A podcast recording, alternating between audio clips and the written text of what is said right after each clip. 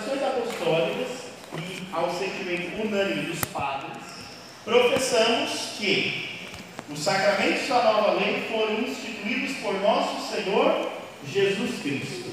Então, o que é que nós entendemos por sacramento? Coisas que foram instituídas diretamente por Jesus.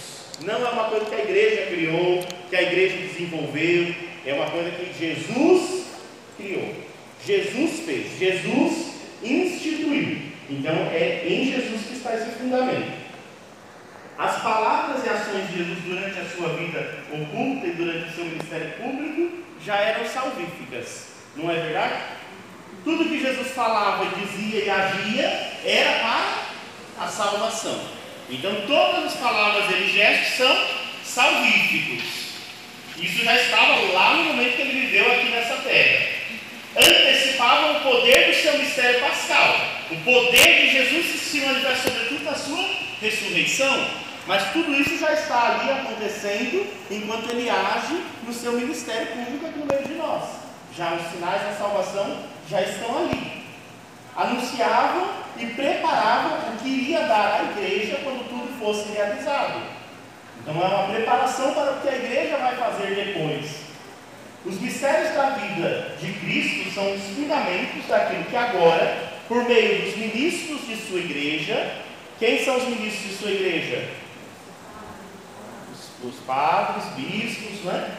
Então, por meio dos ministros de sua igreja, dispensa nos sacramentos, pois aquilo que era visível em nosso Salvador passou para os seus mistérios.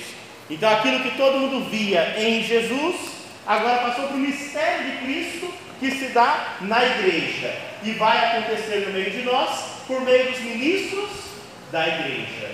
Então as ações de Jesus vão continuar na história, vão continuar no mundo, agora por meio da sua igreja. E para que eles aconteçam, nós vamos precisar dos ministros da igreja. Né? Alguns dos sacramentos não podem ser dispensados entregues, dados ao povo por qualquer pessoa. Precisamos dos ministros para que eles possam então oferecer, essa, dispensar esses sacramentos ao povo. Certo? Os sacramentos, então, aí vem uma definição. Então, o que são os sacramentos? Né? Os sacramentos são forças que saem do corpo de Cristo, sempre vivo e vivificante. São ações do Espírito Santo operante no corpo de Cristo que é a igreja. São as obras-primas de Deus na nova e eterna aliança. Então, bonito isso, né? Então, os sacramentos são o quê? As forças que saem do corpo de Cristo. Vocês lembram lá no Evangelho que teve uma mulher que tocou Jesus porque ela tinha um sangramento e ela achava que se ela tocasse na, no manto de Jesus ela ficaria curada. Lembra que Jesus virou e falou assim: Eu senti que uma força saiu de mim os sacramentos são essa força que sai de Jesus e nos santifica, e nos cura, e nos eleva, e nos coloca no caminho. Então, é uma força que sai do corpo de Cristo, porque Ele continua vivo e vivificante. Ele vivo nos faz mais vivos ainda, Ele vivo nos dá nova vida. São também, a gente pode dizer, ações do Espírito Santo operando no corpo de Cristo, que é a igreja. Então, os sacramentos na igreja são a ação do Espírito Santo agindo em nós e nós somos o corpo de Cristo. Então, para que esse corpo de Cristo permaneça vivo, a ação sacramental vai acontecendo. Quem a realiza? O Espírito Santo, porque é ele quem conduz a igreja. Lembra que nós vimos no último encontro também que o Espírito Santo é ele quem age, é ele quem atua em todos os campos, em todas as áreas da vida da comunidade, da vida da igreja. Então, também podemos dizer que os sacramentos são isso. São as ações do próprio Jesus, saem do corpo dele, são as ações do Espírito Santo que faz o corpo dele ser o corpo dele, que é a igreja que somos nós. E são também as obras-primas de Deus. Então, as obras belas de Deus, Pai, que colocou na nova e eterna aliança. A nova e eterna aliança se deu no sangue de Jesus. Então, as obras-primas são os sacramentos. São as coisas mais importantes e sagradas que nós temos, né? são os sacramentos da igreja. Vejam, então, esses sacramentos de Cristo são fortaleza para todos nós. Né? E por isso não são coisas qualquer. A gente precisa tomar muito cuidado e zelar muito, porque os sacramentos são preciosidades da vida do ser humano, porque faz da gente mais santos. Certo? Vai ver mais para frente. Sem os sacramentos, a gente não consegue alcançar a, todas as graças que Deus derrama na nossa vida, porque os sacramentos são necessários para a salvação. Se a gente quer se salvar, a gente tem que buscar os sacramentos da igreja. Certo? Então, ele faz essa introdução para falar sobre os sacramentos de Cristo. Agora ele vai falar da, da mesma dimensão, entendendo esses sacramentos que brotam do Cristo, Jesus, esses sacramentos na vida da igreja. Está no número 1117. Graças ao Espírito Santo que conduz à verdade plena, a igreja reconheceu pouco a pouco este tesouro recebido de Jesus e precisou sua dispensação, tal como fez com o cânon das Sagradas Escrituras e com a doutrina da fé, qual fiel dispensadora dos mistérios de Deus. Então vejam, tudo isso que o Espírito Santo de Deus, porque é Ele que traz a verdade ao mundo, o Espírito Santo de Deus trouxe ao mundo, a igreja de Cristo foi discernindo e compreendendo essas coisas de Deus para se tornar uma fiel dispensadora. Então a igreja, essa mãe que reúne esses bens, esses mistérios e distribui e dispensa. A igreja dispensa os mistérios de Cristo para o mundo. Esse é o objetivo. Então tudo na vida do, da, da, fé é assim que acontece. Por exemplo, ele cita a, a, o cano das escrituras. Como que a gente sabe qual livro é sagrado e qual livro não é sagrado dentro da Bíblia? A igreja nos orientou, porque ela discerniu pela força do Espírito Santo. E aí hoje a gente já sabe, nas nossas Bíblias, 73 livros lá são inspirados por Deus. Né? Outros livros não entraram para o cano, porque o Espírito Santo conduziu e a gente compreendeu isso com o tempo. Lá no tempo de Jesus, né, depois de Jesus, sabia qual era sagrado e qual não era? Ainda não sabia, porque estavam ainda experimentando já tinha uma noção, porque o Espírito Santo ia conduzindo, mas foi sendo definido tal como está ao longo dos anos, ao longo dos séculos até algumas questões da fé. Né? Também a doutrina da fé, os mistérios de Deus, então tudo isso vai sendo discernido. E aí ele continua. Assim, ao longo dos séculos, a igreja foi discernindo que entre suas celebrações litúrgicas existem sete que são, no sentido próprio da palavra, sacramentos instituídos pelo Senhor. A gente só celebra sete coisas na igreja? Só tem sete celebrações na igreja? Não. Tem muitas celebrações. E é isso que ele está dizendo. Dentre as várias celebrações que a igreja tem, com o passar dos séculos, o Espírito Santo foi mostrando para a gente entender que dessas celebrações todas, sete delas são ações diretas de Jesus para nós. Jesus instituiu, fez pela primeira vez e deixou para nós. Essas sete, então, a igreja vai chamar de sacramentos. E isso vai sendo definido com o tempo, não foi no comecinho. Né? Então, foi, demorou para chegar nessa, nessa concepção de que sacramentos são apenas sete, porque a palavra sacramento é mais abrangente. Né? Então, é o Concílio de Trento que vai começar a definir e juntar e vai dizer que sete são os sacramentos. Então, os sacramentos, no número 1118, os sacramentos são da igreja, no duplo sentido de que existem por meio dela e para ela. Então, por meio da igreja, os sacramentos existem. Se não tivesse a igreja, tinha parado com Jesus, não é verdade? Então, Jesus fez, realizou e deixou a sua igreja para que a igreja continuasse. Se acaba a igreja, acabam os sacramentos. Então, a igreja existe para fazer esses sacramentos acontecerem e existe para eles. Então, nesse duplo sentido, a igreja existe por meio dela os sacramentos e para ela. Né? Então, para a igreja está os sacramentos. Forma a igreja, faz a igreja ser igreja de Cristo no mundo.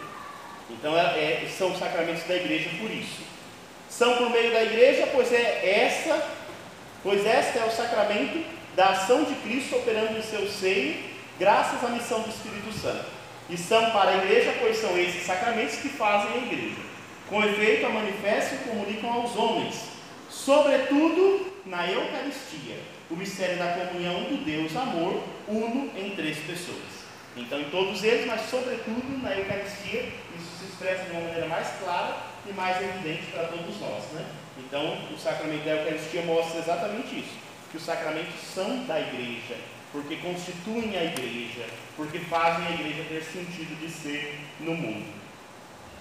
Formando com Cristo cabeça como uma única pessoa mística, a igreja age nos sacramentos como comunidade sacerdotal, organicamente estruturada. Pelo batismo e pela confirmação, o povo sacerdotal é capacitado a celebrar a liturgia. Por que, que a gente celebra a liturgia? Porque o batismo e a confirmação fez de nós um povo sacerdotal, que pode oferecer a Deus coisas. E por isso, então, nós nos formamos este povo que é capaz de celebrar a liturgia, senão não poderíamos celebrar. Por outro lado, certos fiéis, revestidos de uma ordem sagrada, são instituídos em nome de Cristo para apacentar a igreja por meio da palavra e da graça de Deus. Quem são esses aqui? Os pais. Então vejam, todos os fiéis foram constituídos por Deus para celebrar a Eucaristia. E para isso Deus né, deixou em Cristo dois sacramentos. Quais são eles? Batismo e confirmação. Fez de nós um povo sacerdotal. Então esse povo sacerdotal pode e deve celebrar a Eucaristia. Mas alguns desses fiéis, certos fiéis aqui, alguns poucos desses fiéis, são tirados de lá para apacentar esse povo e fazer com que haja esses sacramentos. Porque se não houver esses ministros, como a gente vai celebrar todos juntos? Então, alguns são tirados para poder oferecer sua vida e fazer com que esse povo se torne mesmo um povo sacerdotal. A gente vai ver daqui a pouco com mais calma, mas é isso. Quem celebra a missa? Não. Todos, Todos nós. Né? Sempre vem na cabeça isso. Quem celebra a missa? O padre. Não, quem celebra a missa somos todos nós. Mas sem padre não tem como a gente celebrar. Então o padre preside a Eucaristia para que todos nós possamos celebrar. Por que isso? Porque somos um povo sacerdotal pelo batismo. Então, quem deu essa dignidade foi o batismo. Alguns fiéis foram tirados dali e receberam uma ordem. Por isso o sacramento chama o sacramento da ordem. Uma ordem divina de fazer com que esses sacramentos aconteçam. Para que o povo possa oferecer os seus sacrifícios a Deus. Então isso acontece na Sagrada Liturgia. Dentro da missa, dentro de tantas partes bonitas, né? a parte que acontece no ofertório, é exatamente isso que a gente diz, né? Só exemplificando que eu gosto de exemplificar, né? Quando o padre diz ao povo de Deus e pede como, como se fosse uma autorização ao povo de Deus. Orai, meus irmãos e minhas irmãs, para que este sacrifício, que é o sacrifício do pão e do vinho que está ali, seja aceito por Deus. Porque se o povo de Deus não orar para Deus aceitar esse sacrifício, Deus pode não aceitar. Porque quem vai oferecer esse sacrifício é o povo de Deus. O padre vai presidir isso tudo. Para o povo de Deus, não é para si, é para todos nós. Então, por isso que é esse momento em comunidade, o povo sacerdotal. E aí o povo de Deus responde, né? Receba o Senhor por tuas mãos do padre, uma conversa com o padre. Aí fala, tuas mãos, aí fica mais nas mãos de Deus. Não, não. Essas são as mãos do padre mesmo.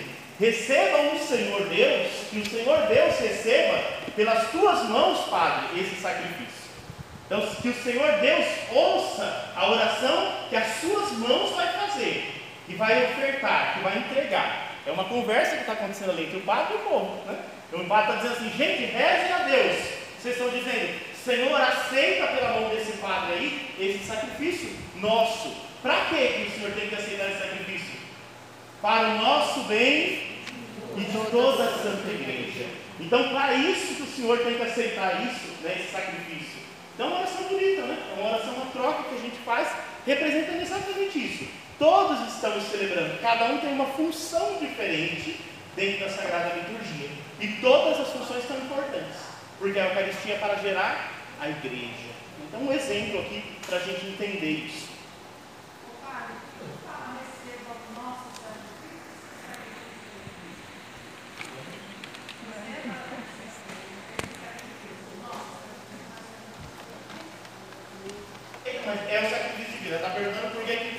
que foi o de Cristo. Na verdade, é o de Cristo. É o pão e o vinho que a gente está ofertando. Receba o Senhor por tuas mãos este sacrifício. Esse sacrifício ali, do pão e do vinho, que é o sacrifício da paixão, morte e ressurreição de Jesus, que vai ser atualizado no altar. Então receba novamente esse sacrifício. Assim como o Pai já recebeu lá na cruz, que ele receba agora no altar. É o sacrifício acontecendo de novo. Né? Para o nosso bem, para o. Tem alguma coisa de bem, né? Para o nosso bem de toda a Santa Igreja. O Senhor por tuas mãos esse sacrifício, para o nosso bem. De, de toda a Santa é, tem, tem, uma, tem uma frase no meio, exatamente. Ele pode, né, quando a gente começa a falar. De toda a Santa Igreja. Para a glória do Senhor. Tá? Nossa. Eu estava lembrando que faltava uma coisa para mim. Primeira coisa, porque a primeira coisa é isso, é a glória do nome de Deus. Então é para isso, primeira coisa. Depois que é da glória de Deus, é para o nosso bem. Vem de nós que estamos aqui celebrando. Mas não é só nosso, porque não é fechado. De todas as igrejas do mundo inteiro. Então é para isso que Deus tem que aceitar esse sacrifício nosso. Porque afinal, para que Jesus está vindo de novo aqui nesse altar? Se não para glorificar o Pai, para proteger a gente, a igreja no mundo inteiro, para que essa igreja seja sinal dele no mundo. Esse é o objetivo, né? Por isso nós celebramos.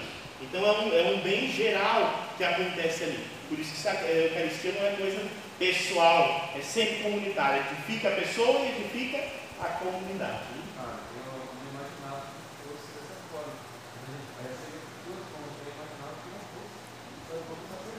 É assim, a gente sempre está dizendo das mãos do sacerdote para você fala, receba, porque geralmente a gente reza errado, gente fala, receba ó Senhor. Então você não está conversando com Deus. Receba o Senhor.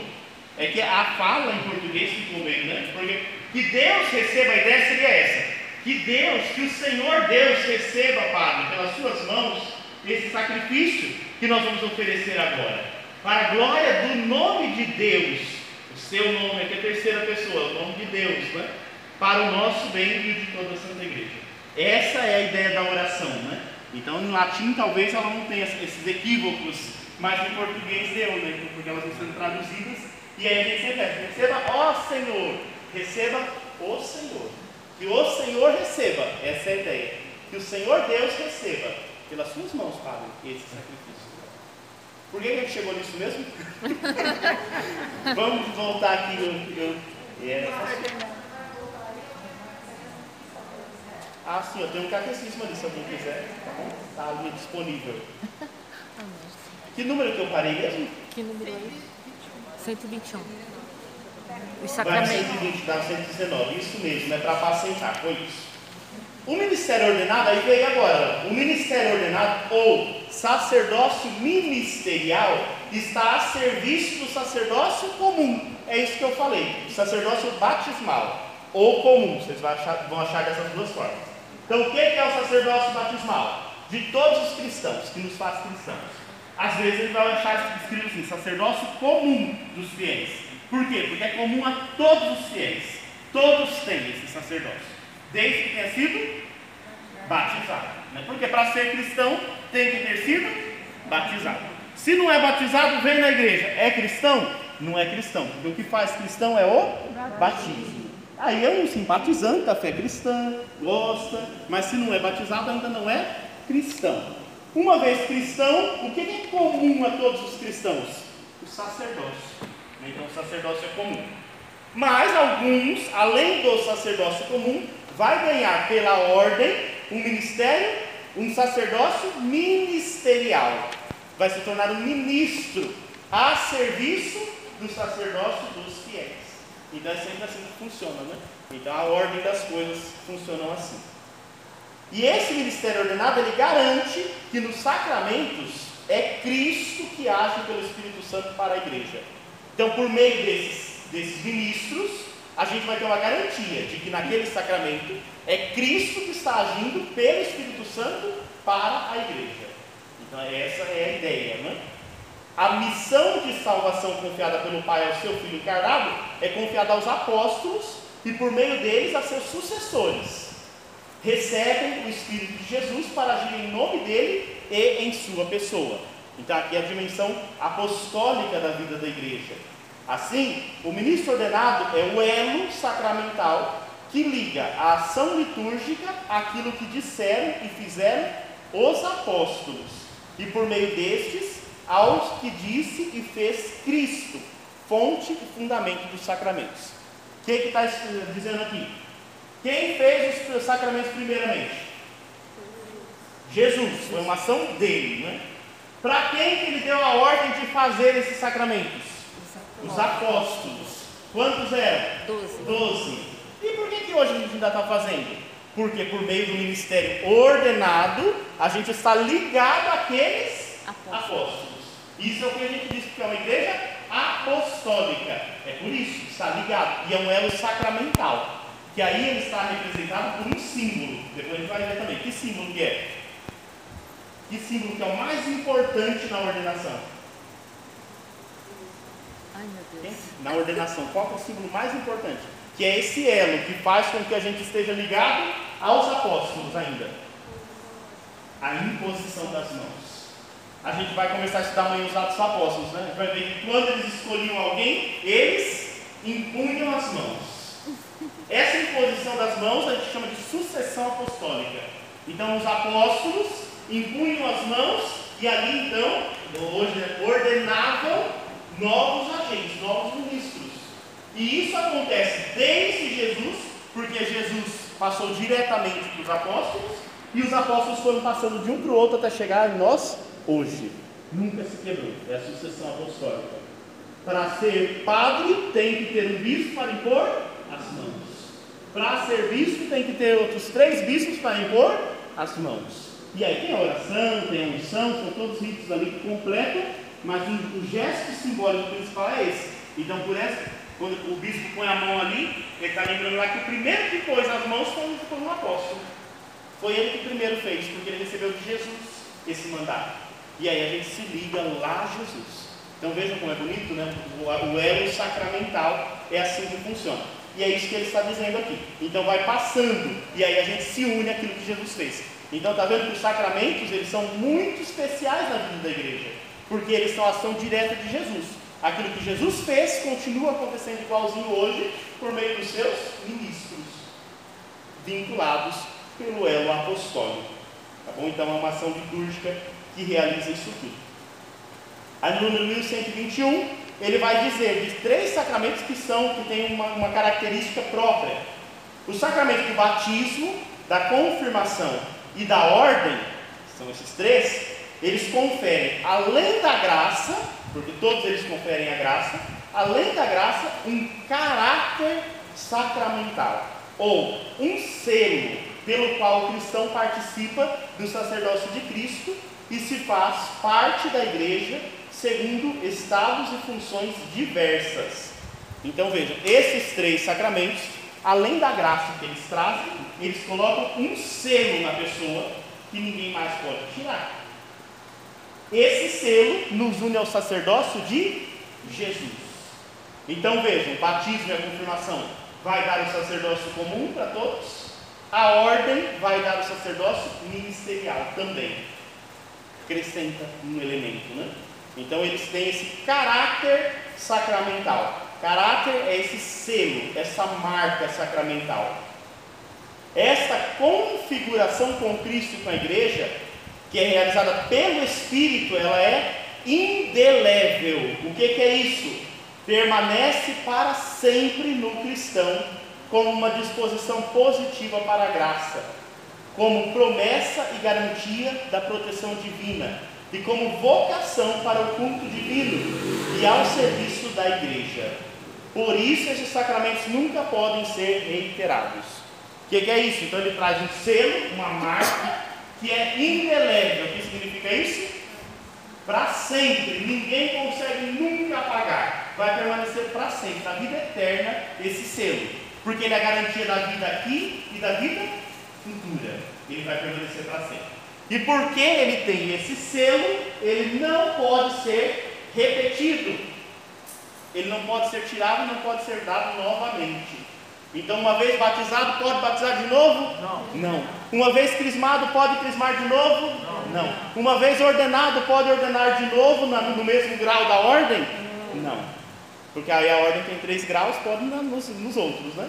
Mas uma vez que se tornou bispo, não, não pode receber outro- outra ordem. É só essa. O padre é tipo aquelas pessoas que eram católicas e viram evangélicas e se batizam e, batizam. fala que o batismo evangélico é válido, mas não, não né? Independ... é tipo assim, ah, eu era católico e mudei para ser evangélico É, e batizou. esses Aí eles rebatismos. ace... ah, eu aceitei Jesus. Esses Aí fala que, né, que existem no- aí nas, nas igrejas, É. eles são batismos de pertença, mas é um problema gravíssimo, porque a fé cristã ela pro- a gente professa a fé em um só batismo. Então não pode batizar de novo, se ele for válido. Agora, se existe batismo inválido, existe batismo inválido. Então, por exemplo, dentro da fé cristã, eu vou entrar de novo no outro assunto que não é o de hoje. né? Desculpa. Mas dentro da fé cristã, existem batismos que são válidos. A pessoa foi batizada na igreja oriental ortodoxa, or- oriental, não essas brasileiras, né? A ortodoxa oriental, o batismo dela é válido. Mas e se ela não quiser mais ser oriental lá do rito melquita e ela quiser agora ser católica do rito romano? Precisa batizar de novo? Não. Porque ela já foi batizada. Foi batizado numa igreja evangélica. Tem uma lista no nosso diretório de, de, dos sacramentos, tem a listinha das igrejas evangélicas que o batismo é válido. E se ele for válido, não pode batizar de novo. Então, algumas igrejas evangélicas, para nós, o batismo é válido. Então, se a pessoa era evangélica e passou à igreja católica, a gente vai verificar. Se o batismo for válido, não batiza de novo. Ela vai professar a fé e aí ela vai receber a primeira comunhão, a crisma, porque essas coisas não tinha lá. Se o batismo não foi válido, é um batismo inválido, aí não é que ela vai batizar de novo, ela vai batizar pela primeira vez, porque aquilo lá não valeu. Aquilo lá não foi válido. né? Então, algumas igrejas não são válidas para a nossa fé católica, não são válidos. Algumas dessas igrejas evangélicas mais históricas, né, protestantes históricas, elas fazem o mesmo processo, elas aceitam o batismo da igreja católica. Essas igrejas mais novas, recentes, que surgiram, pentecostais, neopentecostais, aí não aceitam, porque elas não conseguem dialogar. E aí também nós, porque a doutrina é duvidosa. E se a doutrina for duvidosa, o que é que nos garante que o batismo foi válido? Aí é por isso que a gente também não aceita. Algumas igrejas não vão aceitar, porque a gente tem dúvida daquilo. Se houver dúvida, você sabe que existe o batismo sob condição. Porque batismo não pode ser repetido. Temos dúvidas se foi batizado ou não. A gente faz um batismo sob condição. Como é que é o batismo sob condição? Na hora que o padre for batizar, ele vai dizer: Fulano, se você não foi batizado, eu te batizo agora. Porque se foi, o que está valendo é o primeiro. A fórmula é desse jeito. Eu fiz esse Vila Paróquia. Porque estava na dúvida, e aí a gente faz assim. Fulano, se você não foi batizado, eu te batizo em nome do Pai, do Filho e do Espírito Santo. Porque não pode repetir, né? E aí Deus sabe, a gente não sabe, mas Deus sabe. Então a gente não pode negligenciar a, a nossa fé. né? Bom? Respondeu? Maravilha.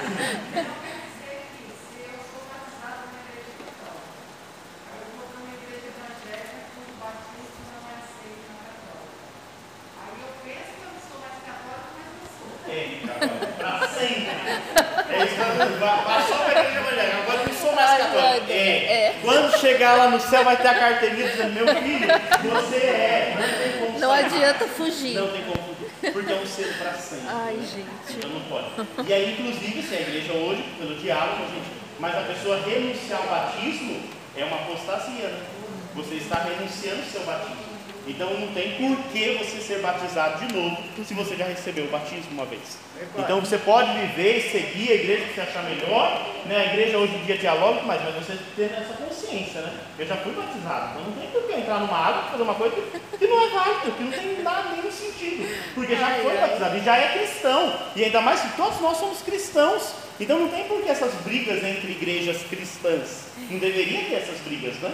Porque o batismo é um só. Ô padre, é que nem o sangue. Ninguém tem sangue diferente, tem que ser vermelho, né?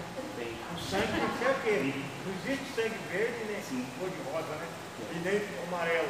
É, exatamente. E isso. Se é cristão, se a gente é cristão, o mesmo sangue nosso, usando sua, sua comparação, é o batismo. É, pra- é igual para todo mundo, é que faz cristão. Né? Se não tem o batismo, por exemplo, uma comunidade surge e ela não tem o batismo. Ela pode se dizer cristã, mas ela não é considerada cristã. Porque para ser cristã tem que ter o batismo. Né? Então, e aí sempre tem que acreditar na trindade. Se não acredita, aí fica mais difícil. Mas vamos voltar aqui, senão vamos lá, porque senão eu já, eu já tô lá no, sacramento do batismo, está lá no São Francisco.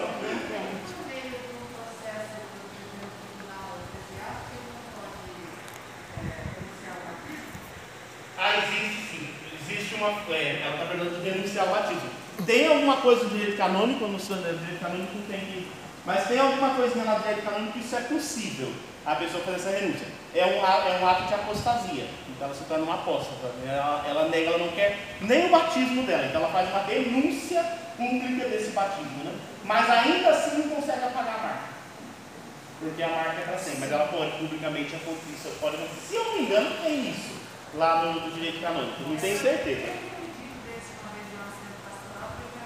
Sim, é, existe, existe uma brecha. Agora você falou, eu estou lembrando, mas já tem, ó, já tem sete anos que eu saí da faculdade. No, na, na, aula de direito canônico, eu acho que existe um, um cânon que fala sobre isso lá no direito canônico, que é possível de acontecer. Aí, é, hã?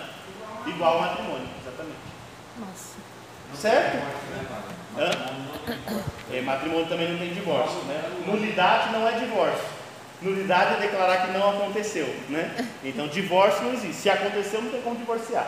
Mas tem como declarar nulo. Ele não aconteceu. Como esse caso aqui que a gente acabou de citar. O batismo, né? Ah, mas eu fui batizado na igreja X, não sei das quantas que ficaram não sei aonde.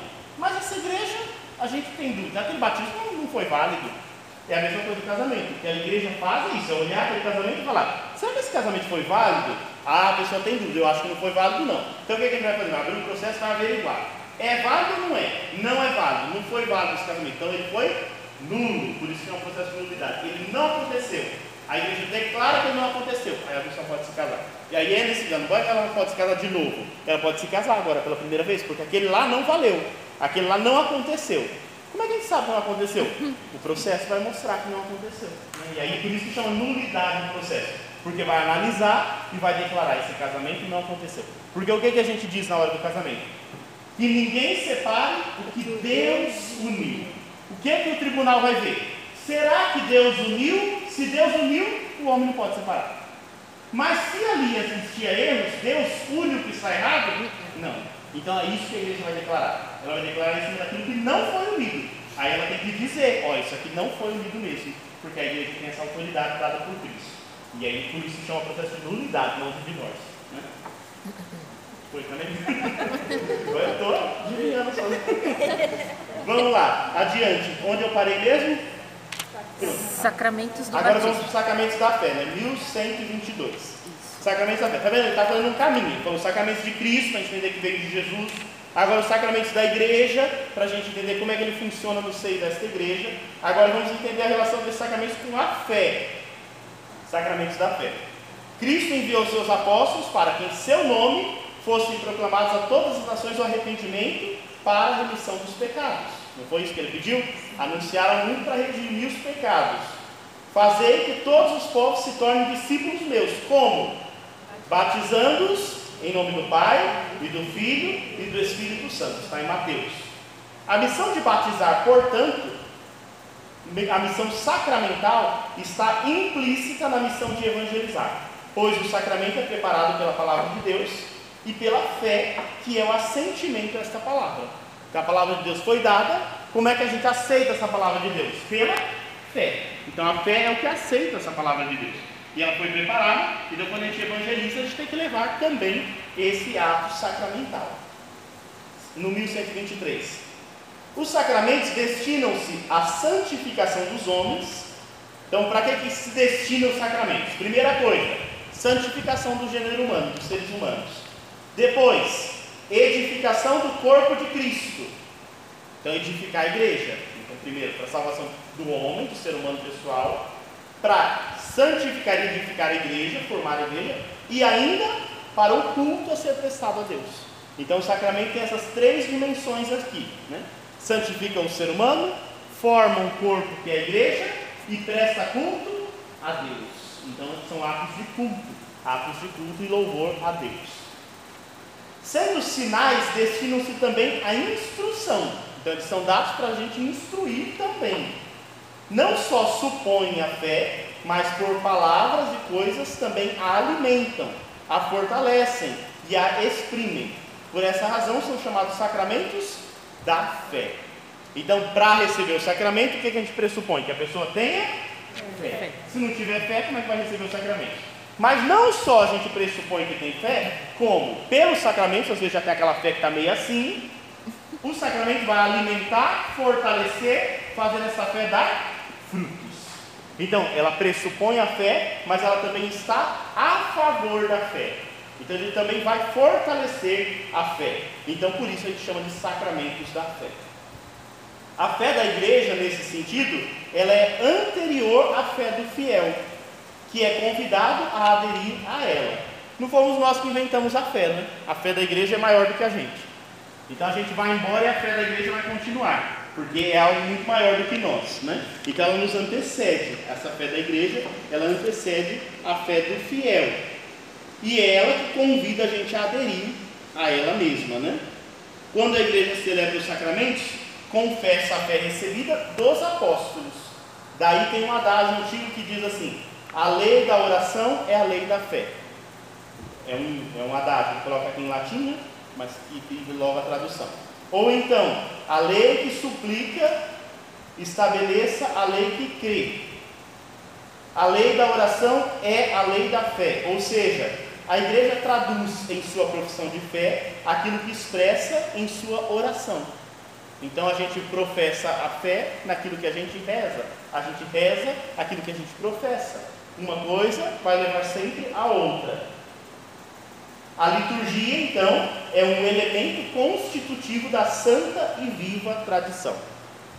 Então, o que a gente professa na fé, como é que a gente professa a fé mesmo? Aí, primeiro, a primeira parte do catecismo já falou disso. Como é que gente professa a fé? Creio. O creio, o credo, né? A oração do credo. E o que, que a gente está dizendo ali? São as nossas orações, é aquilo que a gente reza.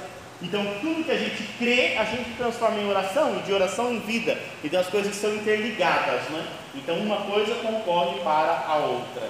Então, vai constituindo essa tradição viva e santa da igreja. É por isso que nenhum rito sacramental pode ser modificado ou manipulado ao arbítrio do ministro ou da comunidade. O que é isso aqui? Nenhum rito sacramental pode ser modificado ou manipulado ao arbítrio do ministro ou da comunidade. O que é que está dizendo aqui?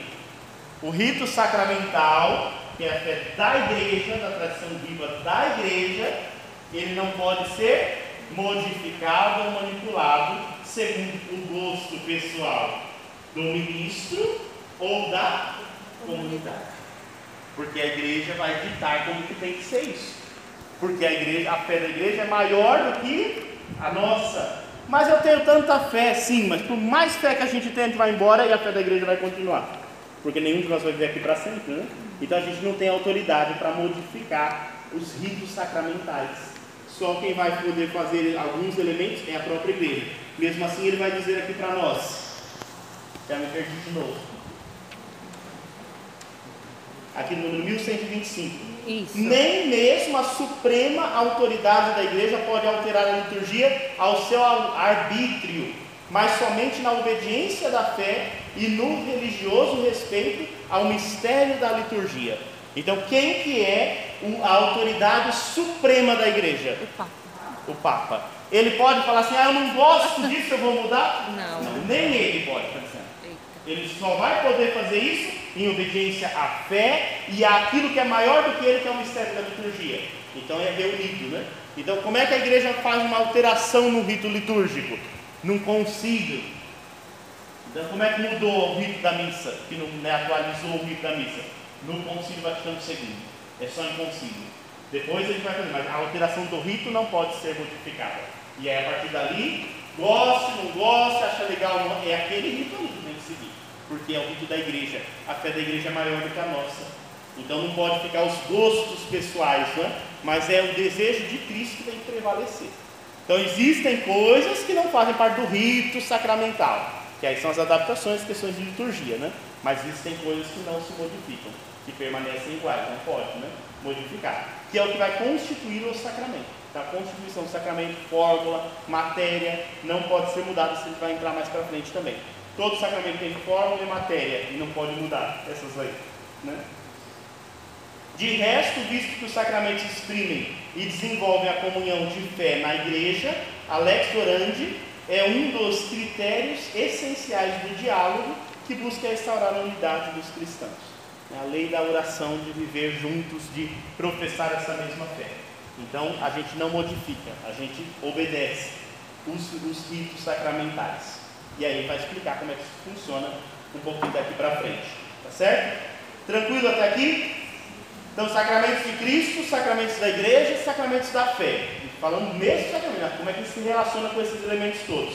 E agora, sacramentos da salvação. Então vejam, agora que ele colocou todos esses, esses elementos, ele vai dizer assim: olha, celebrados dignamente na fé, o que, que os sacramentos fazem?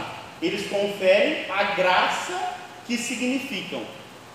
Então, se eles forem celebrados dignamente na fé, que se for, depende de como ele for celebrado, ele não é válido, mas se ele for celebrado dignamente, ele vai conferir o que eles significam, o que eles simbolizam, o que eles representam. Ele vai conferir, ele vai fazer aquilo acontecer. E é isso que a gente chama de que eles são eficazes, porque neles age o próprio Cristo. Então, é Ele, o Cristo, quem batiza, é Ele quem atua em seus sacramentos, a fim de comunicar a graça significada pelo sacramento. Então, quem age nos sacramentos é Cristo, por meio do seu ministro.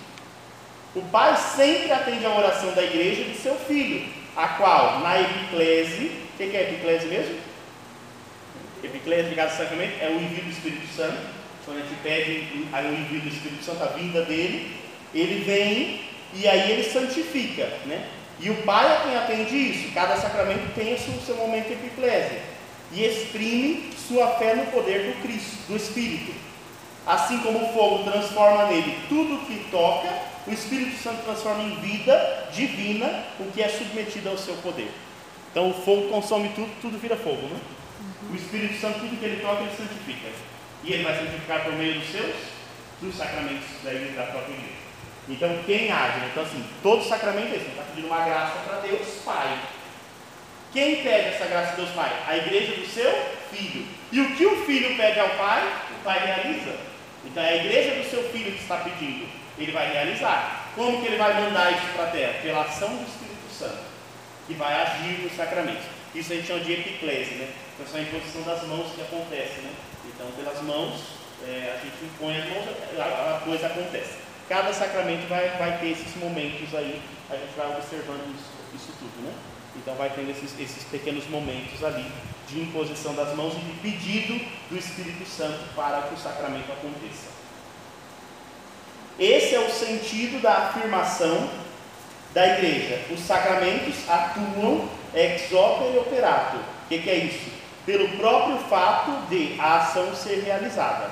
Isto é, em virtude da obra salvífica de Cristo realizada uma vez por todas.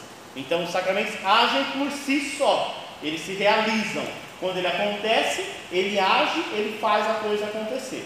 Daí segue-se que o sacramento não é realizado pela justiça do homem, que confere ou recebe, mas pelo poder de Deus. Então o mérito do sacramento não está em quem está fazendo ou em quem está recebendo. Onde está o mérito do sacramento? Em Deus. Então não é, o sacramento não é bom porque o padre é bom. O sacramento não é bom porque quem recebeu era muito bom. O sacramento é bom porque Deus é quem está dando. Por isso que ele é bom, ele é bom em si mesmo. E ele age por si mesmo. Então o sacramento tem essa força própria. Então ele não está pautado na nossa justiça. Ele não é um elemento para a gente se gloriar em nós mesmos. É para gloriar a Deus. Né?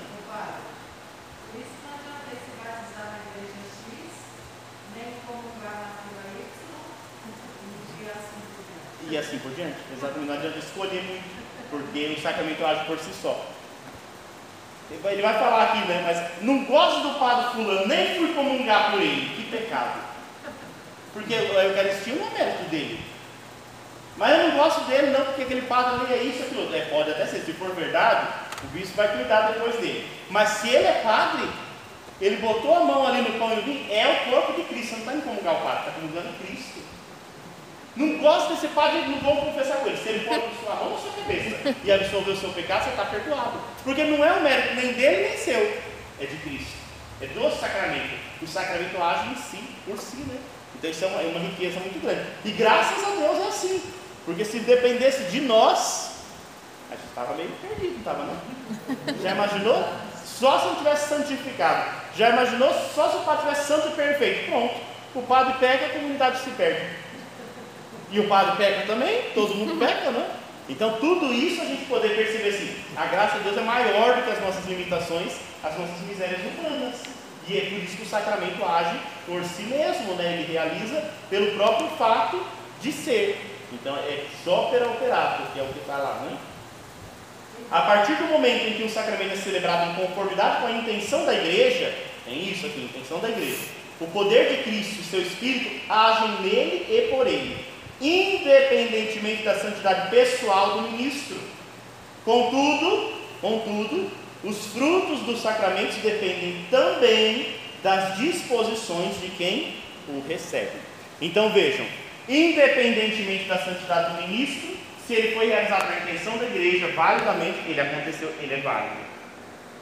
Ele chegou em você, de novo, independente do seu pecado, da sua limitação, veio aquela graça. Agora, ela vai frutificar como? Aí ela vai frutificar se a gente se esforçar, porque senão não vai frutificar, né? Então, se a gente pega o batismo e, engaveta, como é que vai dar os frutos do batismo? Se você recebe a Eucaristia, mas não se abre para melhorar, para mudar, como que a Eucaristia vai gerar os frutos? Porque depende de você.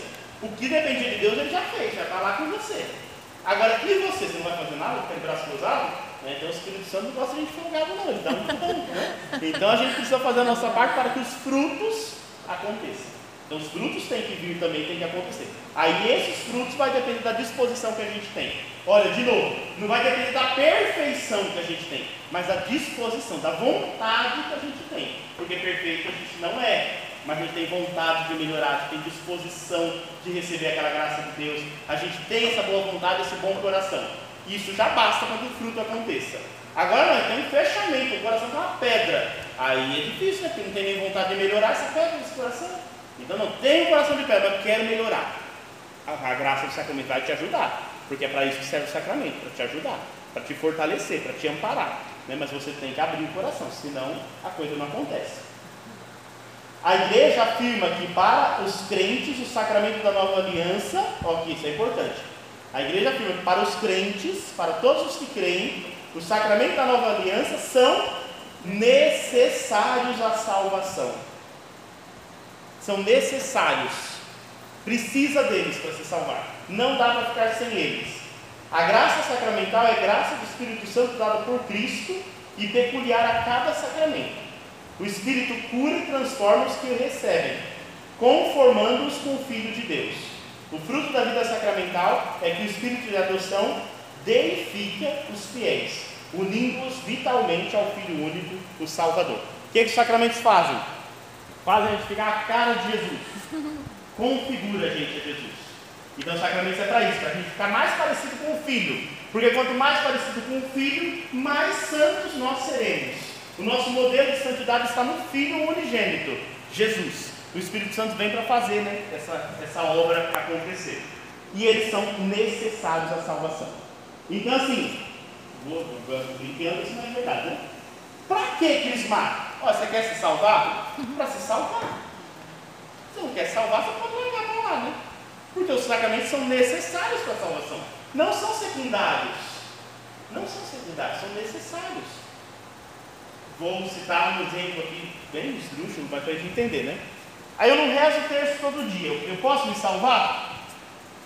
O terço é necessário para a salvação? Não. Ajuda? Ajuda. Uhum. Mas não é necessário. Não é essencial.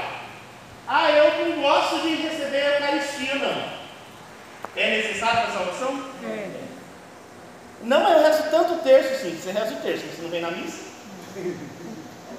é necessário salvação. Eu rezo terço, mas não fui batizado, não fui crismado, não procurei o sacramento de matrimônio, não busco, não me confesso que não precisa. Então, meu filho, pode dar tchau para a salvação.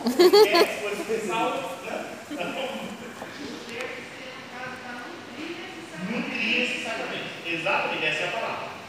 Todas as outras orações e coisas que a gente faz vão nutrir isso tudo. Né? Então, por exemplo, você recebe a Eucaristia, o mandamento do Senhor, quantas vezes ele tem que receber? No mínimo a Eucaristia?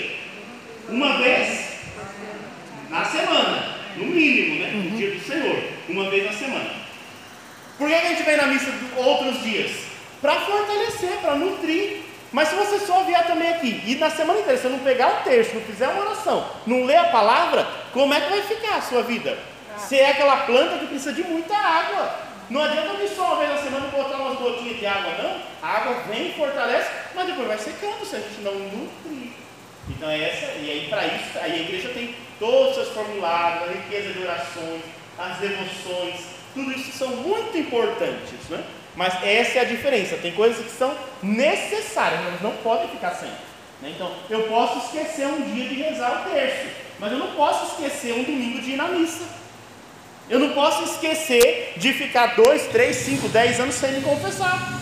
Eu não posso esquecer disso, porque isso é necessário para a minha salvação. Entendeu? Essa é a diferença. Assim. Falei brincando, né? exagerando um pouquinho, mas para a gente entender que existe essa distinção. Tudo isso é importante, porque tudo que a igreja propõe é importante para nós. Nos fortalece, nos faz melhores, mas tem coisas que são essenciais. Se eu tiver que escolher entre uma coisa e outra, eu tenho que saber qual é mais importante. Qual é mais necessário do que as outras coisas, né? Você tiver que escolher entre no dia do Senhor ir lá num grupo de oração ou ir à missa, você não tem dúvida do que você vai escolher, né? Porque no, sua obrigação é ir à missa. Se você conseguir nos dois, melhor ainda, que você vai se fortalecer ainda mais. Mas se tiver que escolher, é sempre o que é primordial, certo? E por fim, para a gente poder concluir hoje, os sacramentos da vida eterna. Então, esses sacramentos aqui da salvação, eles conduzem também para a vida eterna. A igreja celebra o mistério de seu Senhor até que ele venha e até que Deus seja tudo em todos. Então, até quando ele vai celebrar os mistérios do Senhor? Até ele voltar. Quando ele vier, aí ele vai ser tudo em todos. Né? Quando ele vai voltar? Mas depois que vai precisa saber, precisa? Não precisa, porque vamos ler lá a palavra de Deus que Jesus falou assim, que não era para gente saber nem o dia nem a hora, era para a gente continuar trabalhando fazendo as coisas, porque quando chegasse a hora, ia chegar. Então a gente não tem que se preocupar nem com o dia nem com a hora, né? Desde a era apostólica, a liturgia é atraída para o seu termo, para a sua meta final, para a sua conclusão, pelo gemido do Espírito na igreja. Qual que é o gemido do Espírito na igreja? Maranatá. Palavras aramaicas que significam Senhor, vem. Então a gente vai clamando isso. A liturgia participa assim do desejo de Jesus.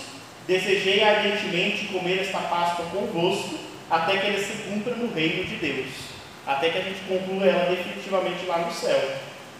Nos sacramentos de Cristo, a igreja já recebe o penhor da herança dele, já participa da vida eterna, embora ainda aguarde a bendita esperança a manifestação da glória do nosso grande Deus e Salvador, Cristo Jesus. O Espírito e a esposa dizem: Vem, vem, Senhor Jesus. É o, chamado que a igreja faz. Então, todas as vezes que a gente celebra a Eucaristia, o que, que a gente diz? Vem, Senhor Jesus. Então, após a consagração, o que, que a igreja diz? Vem, Senhor Jesus. Anunciamos, Senhor, a vossa morte e proclamamos a vossa ressurreição. Vinde, Senhor Jesus. Então a igreja pede. Estamos celebrando aqui, Senhor, mas não é que a gente já está conformado com as coisas aqui desse mundo, não. A gente está celebrando aqui para te fortalecer, ser seu sinal, sua presença. Mas um dia nós queremos estar com o Senhor aí no céu. Então vem, Senhor. Quando ele vier, a coisa se conclui, a coisa se realiza. Então eles são sacramentos para a vida eterna. Então já são um pedacinho do céu aqui na terra que a gente vai vivenciando. Então, pelos sacramentos, a gente vai experimentando um pouquinho da herança que a gente vai receber no fim. Então, cada vez que a gente busca os sacramentos, mais pertinho a gente fica do Senhor, mais pertinho da santidade a gente fica. E por isso os sacramentos não são tão importantes para nós. Né? Então, se a gente vive com os sacramentos em dia, a gente está sempre em dia para a chegada, para a vinda do Senhor. Se a gente está tudo atrasado, quando o Senhor vier, vai ser desespero, uma correria, porque a gente está tudo relaxado. Né? Então, a gente tem que estar em dia com os sacramentos, que a gente não sabe nem o dia nem a hora, né? que ele vai vir e a gente pede, né? Toda vez, vem Senhor, né? Como se ele vier. Você está preparado? Porque tem que estar preparado, né? E a gente não sabe nem o dia, nem a hora. Né? Então a gente tem que estar sempre preparado para isso. Como sempre aqui no nosso catecismo, vem um resuminho aqui para a gente ver se a gente aprendeu tudo bonitinho do que estava antes. E desse resuminho aqui é só um repetir. Vamos ver se ele falou de tudo, né? Então, 1131. Os sacramentos são sinais eficazes da graça instituídos por Cristo confiados à igreja, por meio dos quais nos é dispensada a vida eterna. Os ritos visíveis, sobre os quais os sacramentos são celebrados, significam e realizam as graças próprias de cada sacramento, produzem fruto naqueles que o recebem com as disposições exigidas. Estudamos isso? Uhum. Estudamos. Então eles em si têm sua força, seu poder, eles agem, eles trabalham. Se a pessoa tiver à disposição, os frutos virão, porque ele vai acontecer independentemente da santidade de quem dispensa, porque quem dispensa é Cristo em sua igreja, sempre. A igreja celebra os sacramentos como comunidade sacerdotal, estruturada pelo sacerdócio batismal, batismal e pelos ministros, ministros ordenados. Aí o sacerdócio ministerial. Então os dois estão sempre juntinhos, não se separam, né? Então o padre não é sozinho, né? Porque o padre está sempre junto com os sacerdotes que são o povo de Deus, o povo sacerdotal, né? Então o sacerdócio dele está a serviço desse sacerdócio. O Espírito Santo prepara para a recepção dos sacramentos por meio da palavra de Deus e da fé que acolhe a palavra nos corações bem dispostos. Então o Espírito Santo de Deus ele vem antes prepara o nosso coração para receber o sacramento e depois faz com que isso cresça dentro de nós. Então o Espírito Santo está sempre ali agindo. Então os sacramentos fortalecem e exprimem a fé. Então a gente tem fé para receber, mas depois a gente recebe, essa fé vai crescer e fortalecer cada vez mais. Porque os sacramentos também são alimentos para a fé. O fruto da vida sacramental é ao mesmo tempo pessoal e eclesial. Então veja, o fruto dos sacramentos, ele é ao mesmo tempo pessoal, para nossa edificação, mas também para, para a edificação da igreja. Então é pessoal e eclesial ao mesmo tempo. Por um lado, esse fruto é para cada fiel, uma, para que ele tenha uma vida em Deus, uma, uma vida para Deus em Cristo. Por outra, para a igreja, crescimento na caridade e sua missão de testemunho. Então ela vai se tornando dessa forma e ela vai edificando assim a igreja. Então é assim que a gente entende os sacramentos. Então nós falamos da liturgia já lá atrás, né? Falamos dos elementos litúrgicos, de como que isso acontece. Agora a gente viu que essa ação de Deus na história, fruto da Santíssima Trindade, ela vai passar por meio da igreja e ela vai santificar essa igreja por meio dos sacramentos, que são sinais de Jesus. Ele começou, ele fez e por meio da igreja continua acontecendo no meio de nós. Isso exige de nós os frutos que nós vamos é, à disposição para poder fazer os frutos crescerem dentro de nós. Tá bom? Então, ele vai amarrando dessa forma. Isso foi o capítulo 1. Agora a gente vai ver o capítulo 2, né, que é de, ainda é essa parte mais introdutória. E o que, é que vai falar no capítulo 2? Eu vou ler com vocês só esses dois números, esse um número aqui, né?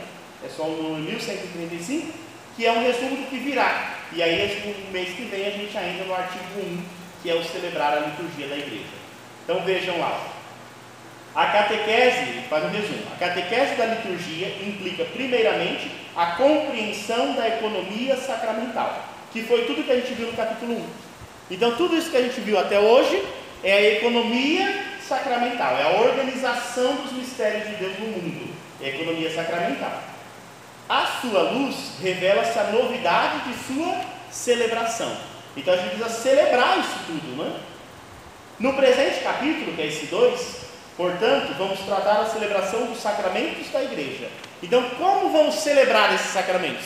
Os sacramentos estão aí, mas isso precisa ser bem celebrado, precisa ter disposição. Como se celebra então? É o que a gente vai ver aqui. E considerar-se-á que, pela diversidade das tradições litúrgicas, é comum a celebração dos sete sacramentos. Então, o que é comum na celebração dos sete sacramentos. Então é isso que a gente vai ver agora aqui. O que é próprio de cada um vai ser apresentado mais adiante, na próxima sessão. Então tem coisas que todos os sacramentos têm que ter. Tem coisas que cada um tem o seu próprio, né? cada rito de sacramento. E é mais adiante. A catequese fundamental das celebrações sacramentais vai responder às questões primordiais que levam os fiéis, que os fiéis levantam a esse respeito. Então, esse artigo aqui, que a gente vai ver no próximo encontro, o artigo 1, vai responder essas quatro perguntas. Quais são essas perguntas? Quem celebra os sacramentos, de um modo geral, né? Vou fazer da missa, a gente vai ver todos os sacramentos. Quem celebra? Como celebra? Quando celebra? E onde celebra? Então, para a gente entender a, a, celebração da liturgia na igreja, a gente precisa responder essas quatro perguntas. Então, uma celebração digna na igreja tem que ter isso. Quem celebra, como celebra, quando celebra e onde celebra. E é isso que a gente vai estudar no próximo encontro, tá bom? Então aí vocês já podem ler em casa esse, esse capítulo, esse artigo 1 do capítulo 2, né? E aí a gente vai tentar ver ele inteirinho juntos aqui. Ele é um pouquinho grandinho, mas dá tempo da gente ver em, uma, em um encontro só. Ele vai até o número 1199. Aí depois ele já passa para um, para um outro tempo.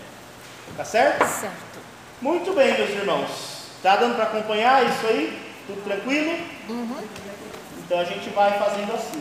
É bom estudar o catecismo, não é? É legal. Né? E juntos assim a gente vai, mesmo quando dá uma fugida do tema.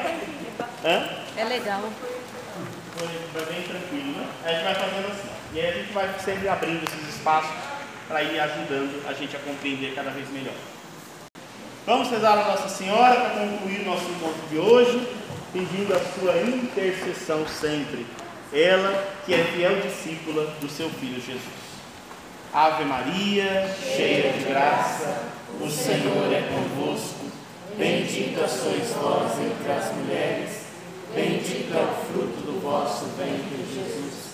Santa Maria, Mãe de Deus, rogai por nós, pecadores, agora e na hora de nossa morte. Amém. O Senhor esteja convosco. Ele está no meio de nós. Abençoe-vos o Deus Todo-Poderoso, Pai, Filho e Espírito Santo. Amém. Até o próximo.